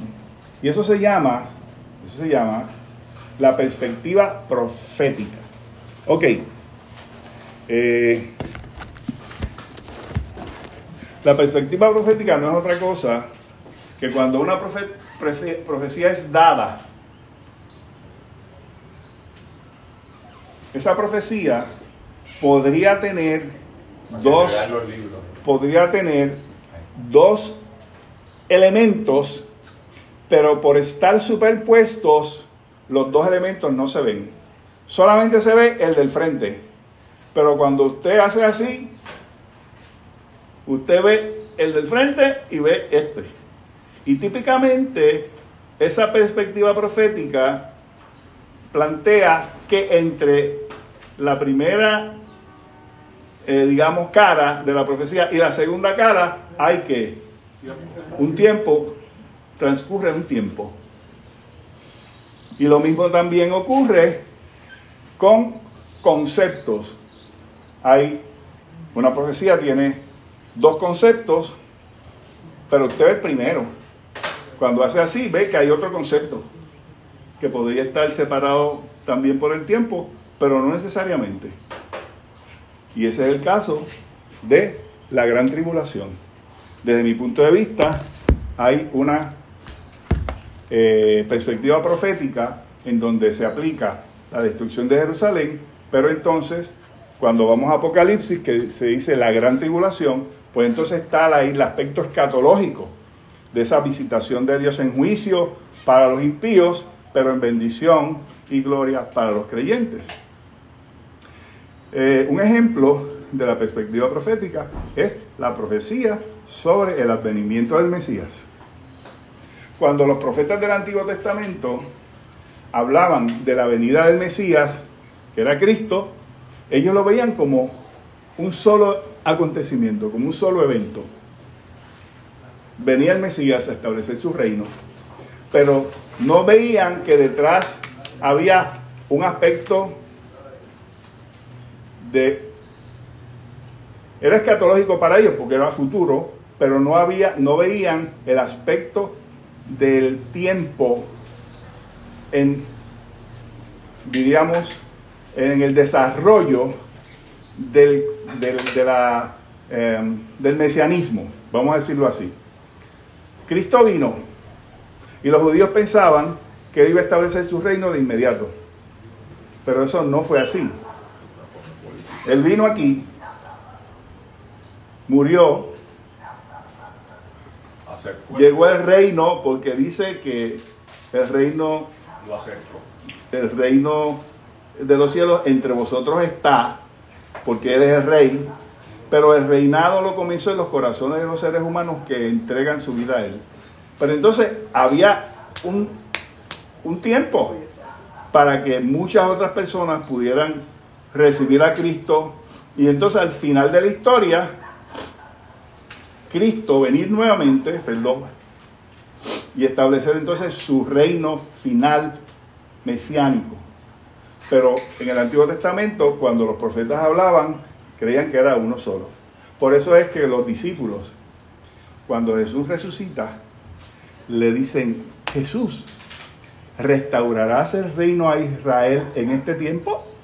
Es decir, ahora es que vas a establecer tu reino y el reino que ellos tenían aquí era un reino político en esta tierra, que él iba a destruir a los, a los enemigos, que iba a reivindicar a Israel y todo este tipo de cosas. Y Jesús le dice, nanines, no toca a vosotros saber los tiempos y las razones que están en su sola potestad, pero recibiréis poder cuando haya venido sobre vosotros el Espíritu Santo y me seréis testigos en Jerusalén, en Judea, en Samaria, hasta lo último de la tierra. En otras palabras, el reino no va a estar establecido todavía. Primero hay gente que tiene que conocer el Evangelio. Y entonces cuando se termine eso, ahí es que yo vengo a establecer mi reino. En ese sentido es lo que estamos hablando de la perspectiva profética. O el doble cumplimiento profético. ¿Ok? Que es el caso específico de lo de la gran tribulación. Un cumplimiento histórico y un cumplimiento escatológico. Están relacionados. No sé si con eso contesté la pregunta. Jorge. Yo entiendo que sí, sí, sí. Eh, es, como si lo fuéramos a simplificar para propósito de comprensión. Es que una misma profecía pudiera referirse a dos momentos en la historia del tiempo y a dos conjuntos de eventos diferentes, pero que guardan relación como estructura del momento. Claro. Pero son diferentes. Sí. Muy bien. Así que entonces, tenemos acá que antes de que empiecen los juicios, Dios quiere decirle a la iglesia, mira, yo voy a derramar juicios, pero tú vas a estar protegida de los juicios que yo voy a derramar. Y entonces le dice a los ángeles ejecutores, no hagan nada hasta que estén sellados los justos o mi pueblo. Ahora bien, la pregunta es que se caiga la mata, como decimos nosotros, eso es literal. O sea, ¿nos van a venir a marcar así? La respuesta es no.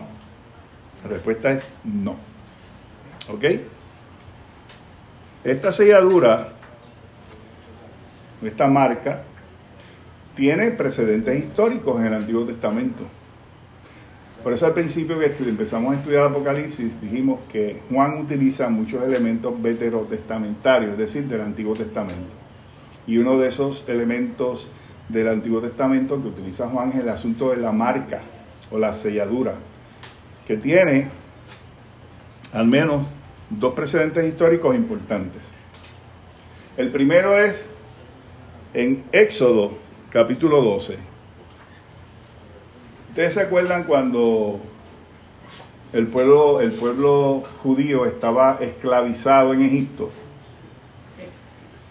Que Dios los liberó a través de Moisés. Pero antes de liberarlo, Él envió una serie de plagas y de juicio sobre el pueblo egipcio.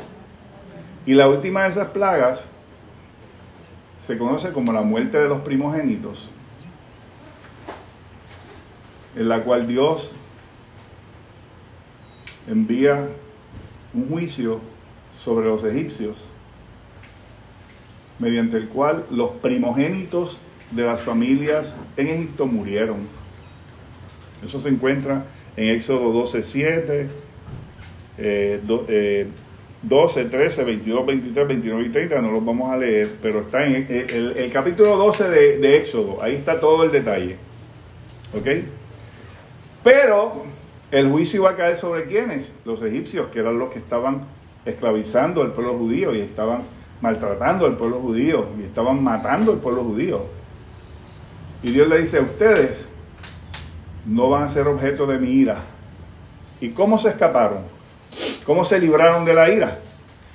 Dios le dice, ustedes van a coger un corderito, una oveja, la van a sacrificar y van a untar con la sangre de ese cordero van a marcar los dinteles de la puerta de su casa. De manera que cuando venga el ángel destruidor y vea la sangre, en esa casa no va a haber muerte, va a pasar por encima. Y de ahí viene lo del famoso Passover. La Pascua surge ahí. El Passover era que venía el ángel de la muerte, al ver la sangre iba a pasar por encima de esa casa y no, iba, a, no iba a haber muerte en esa casa. Así que todas las casas marcadas con la sangre del cordero se libraron de la muerte del primogénito. Y esos fueron los judíos. Esa es una marca. Y la sangre del cordero es tipo de la sangre de Cristo. El cordero pascual es tipo de Cristo, del cordero inmolado de Dios. Así que ese es el primer precedente histórico. El segundo precedente histórico se encuentra en Ezequiel capítulo 8 y capítulo 9. Ya el pueblo de Israel, después de casi dos mil años de historia, se había mantenido en una actitud de contumacia y rebeldía y pecado tal que llegó al colmo. Y Dios decide castigarlos primero a, a las diez tribus del norte con Asiria y segundo a las dos tribus del sur con Nabucodonosor. Y la primera incursión que hace Nabucodonosor en función de su, ah, digamos, ¿verdad? Eh, invasión para destruir Jerusalén, lo primero que él hace es que él deporta un grupo, deporta un grupo a Babilonia. Entre ese grupo está un profeta, se llamaba Ezequiel. Todavía Jerusalén no había sido destruida, ni el templo había sido destruido. Pero Dios le revela a Ezequiel que va a destruir al, al pueblo judío y va a destruir, eh, va a arrasar con el templo. Pero le muestra una visión y le dice, mira lo que está pasando allí. Y, en el espíritu Ezequiel ve el pecado y todo esto. Pero Dios le dice, no voy a destruir todavía hasta que los el ángel, el ángel destruidor que va a mar, dice, el ángel primero tiene que marcar a todos los justos antes de que yo derrame juicio sobre Jerusalén. Así que ahí vemos también el mismo caso, en donde hay una marca, que es una marca figurada, no es que un ángel iba a venir y nos iba a poner una marca aquí sino que Dios iba a identificar, a conocer, ¿ok? ¿Quiénes eran los suyos?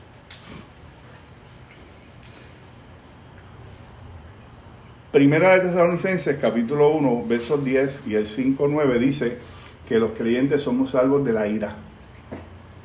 Y segunda de Timoteo 2, 19 dice, conoce el Señor los que son suyos. Quiere decir que esta marca de la que habla Juan en Apocalipsis, antes de que vengan los juicios, no es otra cosa que el ID, la identificación de los creyentes ante Dios. ¿Cuál es el ID? ¿Cuál es la marca que tenemos nosotros ahora mismo? Los que hemos creído, los cristianos. Número uno, tenemos el Espíritu Santo en nuestro corazón. La Biblia dice que somos sellados con el Espíritu Santo. Número dos, dice la Biblia en Apocalipsis 12 que lo hemos, hemos vencido a Satanás por la sangre del Cordero. Quiere decir que en forma espiritual Dios va a ver en nosotros la marca que Él nos dio, que es el sello del Espíritu y la sangre de Cristo sobre nuestro corazón. Ese es el sello. De manera que cuando vengan los juicios a derramarse sobre la tierra, Dios va a hacer, Dios va a discriminar, Dios va a hacer diferencia entre los que son creyentes y los que no son creyentes. Porque no es, eh, no es consono con la enseñanza bíblica de que los creyentes y los no creyentes reciban lo mismo. Los que han creído en Cristo recibirán consolación al final. Los que no han creído en Cristo recibirán juicio y disciplina. Así que el capítulo 7 lo que está diciéndole a la iglesia, fíjense, Imagínense que usted en la iglesia de Esmirna, que fue una de las ciudades que, a, las, a las que se le llevó el libro. Y ustedes están, ay Dios mío, todos esos juicios que van a caer sobre nosotros. Asustados, temblando. Taca, taca, taca. Ahí, porque esa gente no sabía leer. Le están leyendo. Y los sellos, y los caballos, y los jinetes, y los juicios. Y de momento, de momento Juan escribe, eh, un momentito, tranquilos, que aunque viene juicio, ustedes van a estar marcados. Ustedes son el pueblo de Dios, ustedes no van a ser objeto de esa ira. Ah. Vino tranquilidad y vino consuelo y vino paz al corazón.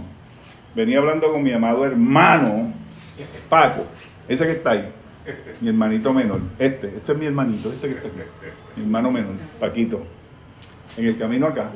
Estamos hablando sobre las situaciones que están ocurriendo en el mundo. Y estamos diciendo algo en esta misma línea. Que nosotros, cuando vemos lo que está ocurriendo, no nos llenamos de angustia, ni de temor, ni de ansiedad. Porque nosotros sabemos que esas cosas que están ocurriendo son parte de lo que iba a ocurrir. Son cosas que ya el Señor nos había advertido y que al final el Señor va a venir y nos va a llevar con Él a la gloria, a un reino eterno. Por lo tanto, cuando uno ve eso, uno no se llena de miedo. Ahora, hay gente que se llena de miedo, de ansiedad y de terror.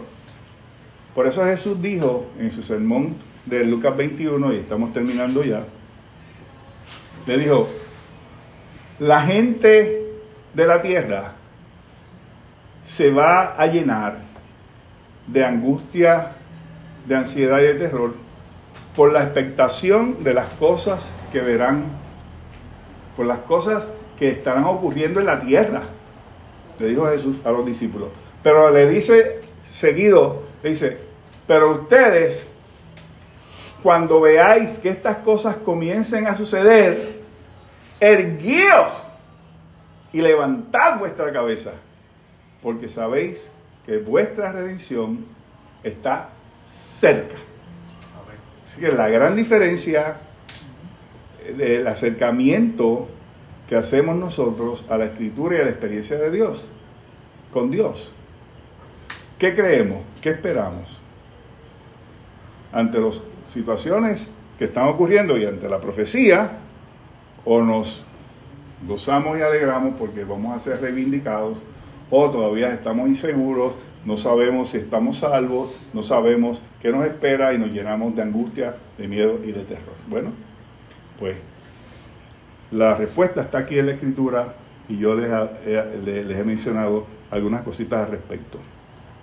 El próximo mes entramos de lleno al capítulo 8 y capítulo 9 y ahí sí, después que del capítulo 8 lo que vamos a estar analizando son los juicios y identificando algunos símbolos, alguna simbología de esos juicios. Eh, esperemos que, bueno, esperemos que este año terminemos, el 2023 podamos terminar todo el estudio del libro de Apocalipsis. Eh, antes de irnos, si hay alguna pregunta o algún comentario. ¿Cómo definirías el capítulo, el, el séptimo sello, en pocas palabras, en términos de su esencia? Así como has definido anteriormente los otros capítulos en la narrativa del Apocalipsis, ¿cómo lo definirías? En, una palabrita metafóricos, bien sencillo. Es el sello de la paz. Okay. De la paz y la tranquilidad en el corazón del creyente. Porque como tú lo, al, uno analizarlo, eh, ese sello introduce la forma en que Dios va a diferenciar a los que van a ser objeto del juicio de los que no. Por lo tanto, la iglesia Aris, la iglesia está en paz, es el sello de la tranquilidad, el sello de la paz. El- del sexto al séptimo. Ese es el paréntesis. El paréntesis. Y el, séptimo, Bueno, el séptimo, cuando había el séptimo, bueno, el sexto sello es el, el sexto de la, del sello de la tranquilidad. Para el séptimo sello es el sello de la anticipación. Cuando lo vamos a ver. Porque hay un, un silencio, un paréntesis, que yo más adelante lo, lo indico. La Pero es, anticipación del juicio. es anticipación, sí. Es como, es como eh, cuando usted está en juicio y después se acaban las deliberaciones, estamos esperando la sentencia, el veredicto y la sentencia. Está todo el mundo Sí. Expectante. Sí. silencio, hay un silencio en la corte, no se sabe qué va a decir el jurado o si no es por jurado, es por juez nada más. Así que hay una solemnidad, un silencio solemne y eso va a ocurrir cuando se se abra el sexto sello, el séptimo sello, porque va a haber una expectación de lo que viene, que es bien solemne. Ok. Ok, Así que el sexto sello yo diría que es el sello de la paz y la tranquilidad, el séptimo sello es el sello de la expectación que anticipa el juicio. Ok. ¿Ok? Te pregunté porque me viene a mente en la, en la cinematografía sueca hay un director que se llamó Igmar Bergman y tiene una película que se llama El séptimo sello Ah. y ahora comprendo mejor el sentido. Sí, creo que me la habías, me la habías este, mencionado. Sí. De hecho, me gustaría verla. No sé cómo se puede conseguir esa película. Voy a, yo te investigo a ver. Investígame a ver si- porque me encantaría verla. sociales. Sí, sí, por El favor. séptimo sello. El séptimo sello. Sí, Está bien. sí. ¿Alguien más? Pregunta. ¿quieres preguntar algo? Mati. ¿También? Ah, hermano. Primeramente yo quiero este, agradecerle por todo el razonamiento que usted me está tratando de llevar. Pero mi pregunta es, si por ignorancia esas advertencias yo no las entiendo, seré condenado por esa cosa horrible que usted está diciendo de, la venida de Cristo y seré y seré este castigado por ignorar y no entender lo que usted me está explicando. No. Eh, Dios se encarga de hacerle llevar la verdad y entenderla.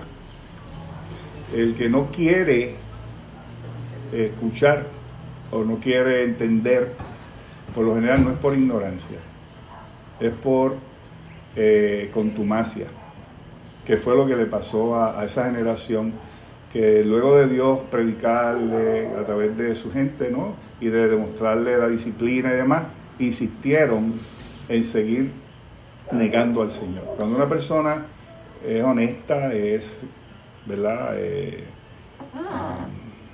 digamos,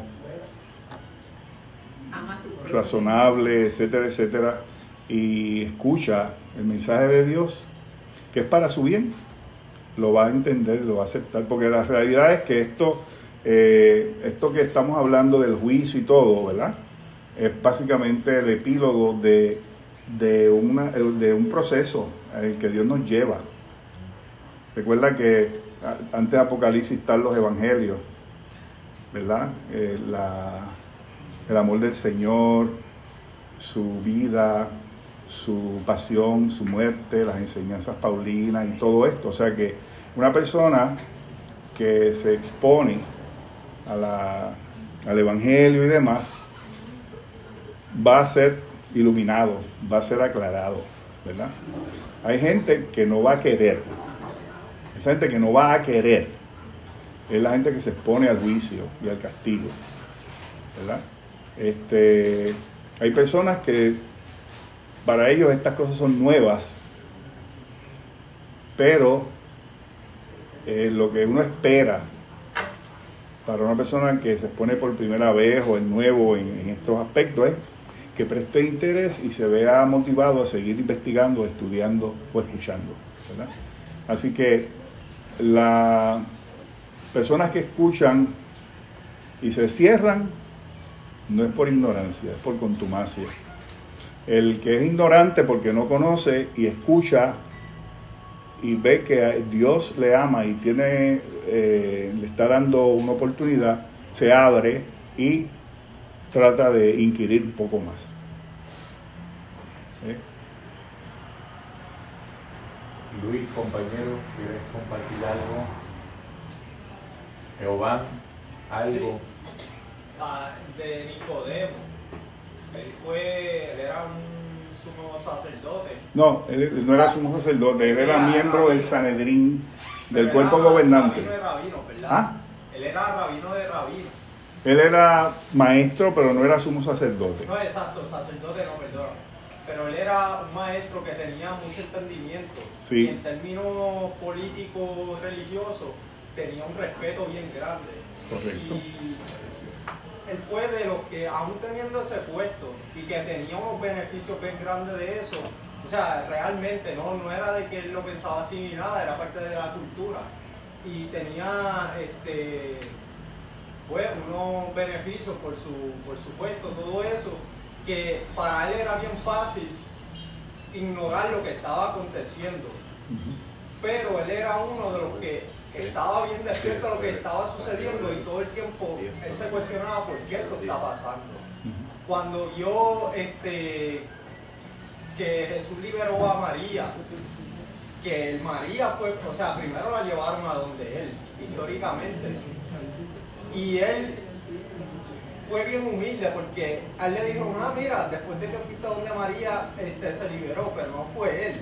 Y él lo sabía, él no se dejaba mentir. Y él fue a donde ella y le dijo, pero yo te vi hace unos días, y tú no estabas así, yo oré por ti, pero yo sé que no fue mi oración lo que te llevó allí. ¿Qué fue lo que sucedió? Y ahí conoció sobre Jesús, más adelante. Y teniendo esa posición, que era rabino de rabino, que venía la gente de todas partes a, a hablar con él para poder entender qué quería decirle X o Y cosa. Y su humildad y el reconocimiento a lo que estaba aconteciendo históricamente le permitió poder transformar su vida. Amén. Muy bien. Gracias. Así que a pesar de su posición y su jerarquía eh, y su prestigio en la sociedad judía, él se humilló ante el Señor y creyó en él. ¿Verdad? Muy bien. ¿Alguien más? ¿Alguna otra preguntita? ¿Duda? Pues entonces... Quería, quería hacer una pequeña como observación así Ajá. como de cierre. Sí. El, el compañero siempre eh, pienso y era un planteamiento que había en la en el elemento teológico de que para la persona que elija creer ninguna eh, razón sería necesaria pero para la persona que elija no creer ninguna razón sería suficiente porque esto es una aventura que no es del intelecto como el compañero planteó originalmente yo digo en mis apalabramientos clínicos que hay una línea divisoria muy, muy sutil entre lo que es no, no poder entender algo y no querer poder entender algo. Esa, eso, eso siempre, esa línea divisoria sutil va a pasar por el centro del corazón del alma humana. Y desde una perspectiva existencialista que trasciende el elemento del abordaje intelectual de los textos, siempre va a llegar un momento en donde uno va a tener que posicionarse en general en un sentido existencial y nunca lo va a poder hacer sintiendo que todo la, el despliegue argumental de la racionalidad sació por completo la totalidad de las inquietudes de la mente, porque las inquietudes de la mente se extienden al infinito del infinito en una horizontalidad en la que la mente puede vagar sin posicionarse y que ese posicionamiento siempre va a encontrar eh, fundamento en una postura, en un asentimiento, en un salto de fe, como decía el compañero Kierkegaard, nunca va a ser el producto de, una explicación doctoral. Yo lo digo en otro sentido, en los procesos de cambio en general. Eh, decía esta semana que no, yo no he conocido a nadie que haya dejado de fumar porque leyó la advertencia del cirujano general de los Estados Unidos que está estampada en el dorso de la cajetilla de cigarrillo, ni nadie que haya dejado las bebidas espirituales porque haya leído un paper científico de algún departamento de química orgánica de algún recinto de ciencias médicas, ni alguna explicación magistral de PowerPoint. Tuve también en procesos de internado personas que podían explicar los procesos adictivos de un modo más fenomenal que un catedrático universitario, pero lo que no podían era dejar de ser adictos. Entonces, pues creo que esa es la línea que afina en, en, el énfasis que el compañero hace de que aunque sí hay un gran esfuerzo intelectual que el pensamiento teológico hace, eh, si se queda en el, en, en el divertimento intelectual, pues entonces uno haría de la teología un entretenimiento más eh, intelectual y no, no un inquirir, no una búsqueda de algo que eventualmente pues van a ser posicionamientos que uno va a tener que hacer en el silencio de su corazón y de alguna manera. Amén. Sería todo. Pues gracias. Bueno, hasta aquí de, entonces la sesión de hoy. Eh, le doy las gracias por su atención. Eh, yo sé que el tema es un tema que levanta preguntas, levanta inquietudes, nos crea incomodidad a algunos de nosotros, pero es lo que está escrito ahí. Y yo, pues, ¿verdad? Dentro de la sencillez que, que, que me permita Dios y mi experiencia traer, lo voy a seguir trayendo. Y siempre hay oportunidad de digredir, siempre hay oportunidad de preguntar, siempre hay oportunidad de presentar las dudas. Y si alguno de ustedes quisiera tener una parte para seguir investigando un poco y ampliando un poco el contexto de, esta información, pues estamos a la orden.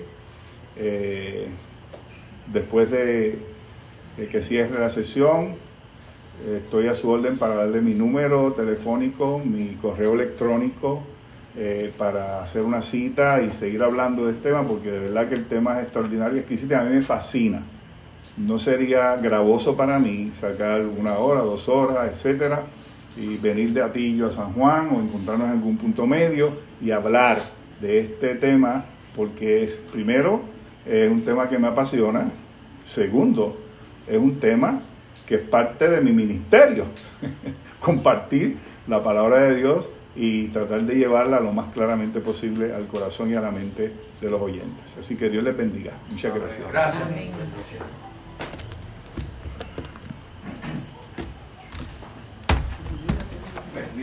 Gracias.